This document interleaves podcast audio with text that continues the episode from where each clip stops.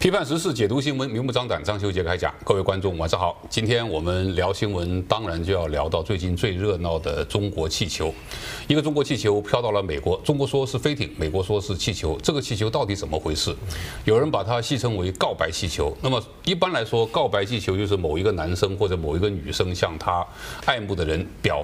白自己的心迹，这叫告白气球。但是这次中国放到美国这个气球，似乎也是告白气球。它向美国表达了一种外交态度，表达了一种国际战略。那么美国的应对呢？现在在共和党、民主党内又引起了这个新的争议。共和党认为拜登在对待这个事情上态度太过软弱了，所以拜登在这个这个礼拜的国情咨文演讲当中啊，特别讲到了跟中国的竞争。拜登还是那句老话，不想跟中国对抗，只想跟中国竞争。但是是对抗和竞争到底是个什么模式？不是美国说了算，也不是中国说了算。那么这个中国气球到底为美国会带来什么样的变化？为整个国际社会、为国际局势又会带来什么样的变化？今天我们来跟大家聊聊这个话题。那么今天呢比较特别，我们只有两位来宾，一位是亚美会计研究发展基金会的执行长叶俊林，俊林兄，欢迎你。啊，主持人好，各位观众朋友大家好。那么再来是 FLA 的资深副总裁李明恒，明恒兄，欢迎你。主持人好，各位观众好。啊，今天因为赵峰兄有其他的要事，所以我们三个来聊聊这个告白气球。好的，告白气球通常在形容男女之间表达爱意，但是这次中国这个告白气球呢，我我觉得也是个告白气球，它其实向美国表达了一种态度、一种战略。因为我们先说这个气球最终的结局是被击落了，但是与此同时，在中南美洲还有一个中国气球。中国在这个事情上，我们先来看它的外交态度。我个人觉得不可思议。第一，中国的气球飘到了美国的领空，这肯定是侵犯了美国的主权。但是呢，或许这是一个无意的行为。那所以中国政府应该向美国表达一个道歉或者是一个遗憾。那么中国政府已经说了，这个用的词是遗憾。遗憾有点像我们英文当中所说的 sorry。sorry 并不代表我错了。比如说，我们两个走在路上，大家碰了一下，可能互相说句 sorry，这个不是谁错的问题，这是一个意外。我向你表达一个善意，我想这是所谓的表达遗憾。但是问题是，中国政府说这个气球已经失控了。那么一个失控的气球在美国上空这么多天，美国政府应该做什么？当然是应该把这个气球解决掉，不然一个失控的气球它可能发生很多事情。不然的话，等到。造成了财产和人命的损伤的时候，美国政府再来处理。第一个，美国政府失职；第二个，这会为中国带来更大的损失，因为你失控的气球造成了意外的话，你要负经济责任，是，甚至是有其他的一个民事、刑事的责任。但是，当美国击落这个气球的时候，中国去强烈抗议，我要保留这个权利、那个权利，意思是我可能有反制你的权利。那或许将来美国气球飘到中国，中国也可以把它打下来。嗯。为什么这个违明显违反了这个国际法的事情，中国政府要用这么强硬的态度来向美国表白呢？先请教一下明兄，你怎么看？是我们想这个所谓的告白气球呢？当然，也许女方不接受，甚至呢可能是男方的自作多情。但是呢，这个气球的问题呢，事实上最重要的是双方的政府怎么样向他的人民来解释这个事件。所以说呢，对美国来讲。这个气球出现了之后，并没有立即将它击落，也就是说，在整个军事上的威胁，事实上美国已经很清楚，它没有直接威胁。嗯，但是呢，双方因为彼此美中之间的竞争和对抗，到现在彼此的猜忌，那么这个气球上面到底载了什么样的东西，收集什么样的情报，其实彼此都是很模糊的。那么美国呢，最重要的原因还是因为在这个众议院的麦卡锡这个议长呢讲了一句话说，只要这个气球是在川普时代早就被击落了。因为你的飞行器无论是你出于什么目的，你在未经许可的情况下进入到我的领空，是我是有权处置的。我想这是一个，呃，有人说它不是国际法，因为这是这个气球的高度跟一般的民用或者军用的飞行器不一样。是，但是这最起码是一个国际惯例，因为。大气层以外才不是我的领空。是的，这次这个气球是在平流层或者叫同温层，是它还是在大气层这个范围之内。那很明显这是我的领空啊。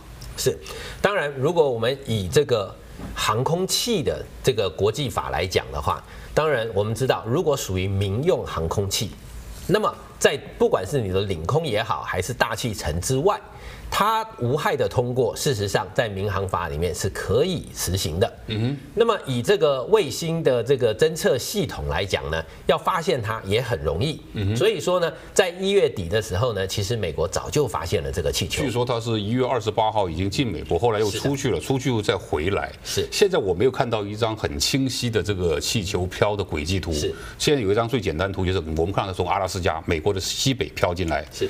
走了一个 S 型。然后准备从这个美国的东南出去，是啊，这还没出去就被打下来了。是，所以说这个气球呢，它行进的轨迹呢，让我们可以联想到未来在整个气象收集也好，还是军事情报的收集也好，这是美中竞争现在最关键的一个角色，就是我们讲到的所谓的导弹系统。因为现在的导弹系统的研发呢，已经进入了所谓极音速导弹的时代。那么这样子的情情报来讲呢，相对于过去导弹的这个情报收集，过去可能只在平流层之下，也就是所谓的民航机飞行的空间研究导弹受到气流的影响，而今天极音速的飞弹，它必须收集到从外太空回到大气层之后受到这个气流影响的资讯。那么这样子的解读来讲。那这个气象卫星或者是情报卫星，它收集的情报就相对的敏感了。它的确是收集气象信息的，只不过这个气象信息是用于未来超音速导弹或者叫做极音速导弹来攻击美国这样一个目标。你怎么看中国政府的外交态度？为什么会有令我觉得不可思议的地方？所以，我们看这个卫星哈的这个就低轨卫星的以后的发展，也是一个一个一个关键的一个观察方向。因为这其实不仅是这个导弹的一个这个它的呃流向跟气候的这个相对的变异的变换以外，其实呢，是不是可以变成另外一种低轨卫星的一种替代品？所以很多人都在想说，其实这个美中关系居然如此的脆弱。其实你可以看这个拜登在他国情咨文的时候哈，呃，义愤填膺，是因为呢，他可能被看穿了他。的软弱的时候，他必须用一种其他的态度来表达他对这个中国的这个强硬。所以基本上我们看到说，其实，在啊布林肯说要反中国，他并没有说把这个取消，他只是说把它延迟。所以基本上美中在关系上是想要建立一种方式去互相在谈的。但你有没有注意昨天拜登呃这这个礼拜的拜登的这个国情咨文演讲，他第一次。把他的攻击目标对准了习近平个人，是，这是拜登以前讲话没有出现过的。美国政府很多官员有把目标针对习近平个人，比如说蓬佩奥啊，比如说川普啊。但是拜登在他的国情咨文演讲里面，他问了一句话，他就说美国正在强大，而不是在衰落。他说你问问哪个国家领导人愿意跟习近平换位？我觉得这个世界上很多国家领导人愿意跟习近平换位。你去非洲一找的话，最起码几十个国家领导人想去中国当领导人。所以。拜登这种针对习近平的这种攻击，针对个人的攻击，你觉得体现了什么？是拜登恼羞成怒了，还是美国现在改变他的外交策略，把他的目标就针对了习近平？因为美国很多政治人物都讲过，中国共产党不代表中国人民。那现在是不是习近平？不代表中国人民，也不代表中国共产党。拜登想说这个吗？我觉得他有这种方式想要把它区隔开了，因为所谓的抗中哈，如果是抗中国人民的话，我想这不是美国最大利益嘛。他就抗中国共产党，或者甚至把中国共产党再把它分化掉，说我只针对你的领导人。因为这所以刚才明兄讲的，其实拜登在对待中国的问题上，很多美国人认为他的。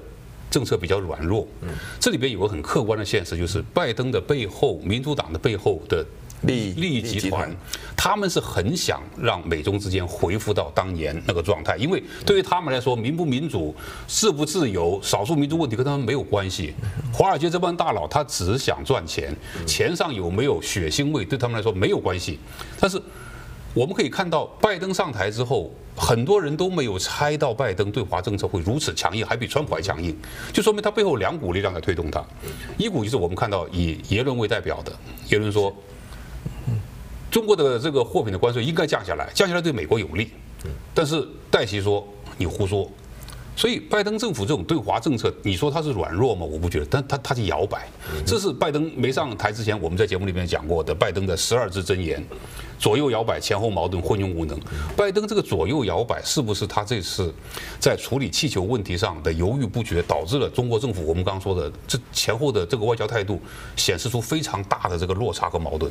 所以他其实如果说以一月二十八进来之后，到二月四号，他已经发现这个所有民众哈，这个所谓的这个情绪已经上来的时候，政府的威信何在？所以说，民众肉眼可见有一个飞行器在我头上飘，而且这个还是不是这个从中国飞过来？这时候这种这个氛围哈，这已经涉及到有一种亲门踏户。那如果说今天一个美国的气象卫星也抛飘到这个呃这个中国的这个不管是在各个都市在那边游荡的时候，中国的态度难道也是说，而且我们就让放它自由自由飞行吗？其实一样，每个国家自己的认知就是说，亲门踏户这这个四个字对我来讲，我连这个我的主权，我在肉眼看得到的地方都可以看到这样子这么接近我们的呃这个我们的周围的时候呢，这民众的反感哦，其实是一直在上升，所以。拜登这次失策的时候，是他必须赶快来止血，所以很多的动作呢，必须表现他之前的软弱的相对应。一定要更强硬，所以他在国情咨文的时候义愤填膺的那个姿态的时候，他也要去想说，如果他今天是讲得太过头的时候，是针对中国人民的时候，其实呢，搞不好这种对未来要他所进行的这些所谓的摇摆的这个对中国的经济上或其他合作的寻求上，对抗之余需要合作的这个空间完全都没有了。他在那个国情咨文上，我我猜有这样一段提示，表情要激烈一点。口气要温和一点。你要说他他表情很激烈，但是他讲的就是我们不寻求对抗，我们还是要跟中国竞争。他说来说去还是个竞争这两个字。但是问题是，今天我们讲说，这个气球来到了美国，拜登政府为什么一开始没有没有反应？可能很多人第一时间就，如果你对这个。呃，卫星啊，对这个间谍侦测手段有一定认知的话，你会马上跳出一个很奇就很迷惑的想法。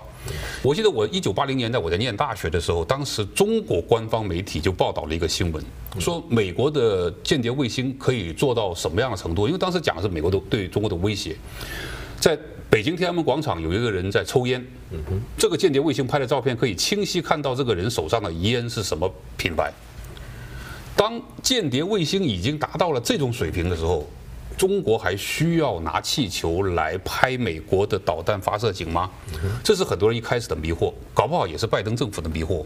但是我现在看到一个最可信的就是，以后就是刚明兄讲的这个极音速导弹，它的运作方式是先离开大气层，到外太空，然后。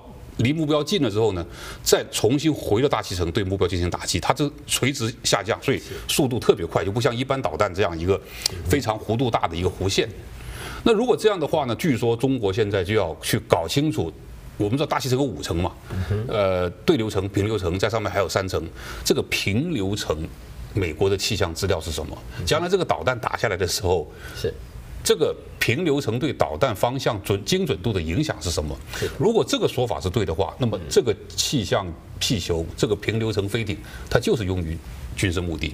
但是拜登政府在这个时候似乎对这个气球的作用没有搞清楚。嗯哼因为就是明兄刚讲到一个词叫无害通过。嗯如果你是说来，哎，我来看看美国的这个大西洋的风暴、太平洋的风暴，或者是美国中部的这个龙卷风怎么形成的？是。收集别国的气象资料本身需要通过别国的允许，这是肯定的。是，但是最起码在国防安全上，它不会对你有害。未经同意，它不会有害。这是不是拜登政府开始没有一个决断的态度？因为很简单，你的航空器飘进来，如果我有个决断态度的话，最高层次击落，但是最起码提出强烈抗议。是，但是拜登政府好像都没做，只是说有一个气球。嗯，这是为什么？事实上，这个气球在开始的时候呢，其实中国方面已经讲了，它是一个失控的气球，也就是说，它原意上来讲，它可能并不是真正要进入美国的上空，嗯，而是在太平洋这个海域上面。但是它失控了之后呢，变成是无法控制的漂流气球。嗯哼，那这个说法是不是真实的，我们不去探讨。但是呢，今天这个气球为什么引发这么大的争议？事实上，关键就在于人民的肉眼已经可以观察到。对，因为这样子的情绪发展下来呢，造成了两党现在针对抗中这个议题来讲，谁比较软弱，谁比较强硬，这变成是一个很重要的议题。这个可能要怪罪于美国的。空气太过干净了，居然肉眼可以看得到。是，所以我们看到，其实有很多事情我们并不了解，在美国中部的民众，他们尤其是蒙大拿州附近的这些农业这这个州啊，这些居民，他们看到这个气球的反应，我们可能在新闻上看到不多，但是我从在当地一些民间的反应，还有网络上面的资讯可以看到，很多当地的民众组织起来。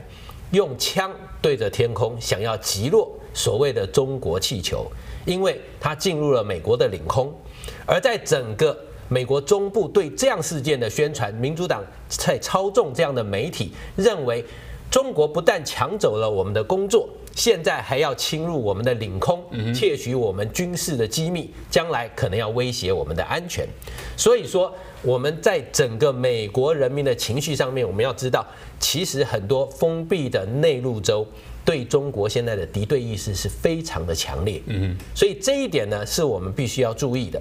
那当然，对中国来讲，今天美国用 F 二十二军事的这个响尾蛇飞弹击落了这个气球，对中国人民来讲，这也是一个极大的侮辱，因为如果它是一个民用器材，而今天被军事的飞机飞弹击落了，那么对美就中国来讲，它必须要捍卫所谓自由民主的财产权。中国民众说，美国小家子气，是连一个民用航空器都不能够容忍。是，所以说中国当局呢，也要对民众有所解释，我们要保留这些追诉的权利，因为呢，这个美国违反了国际法，侵害了我们所谓的民用财产权。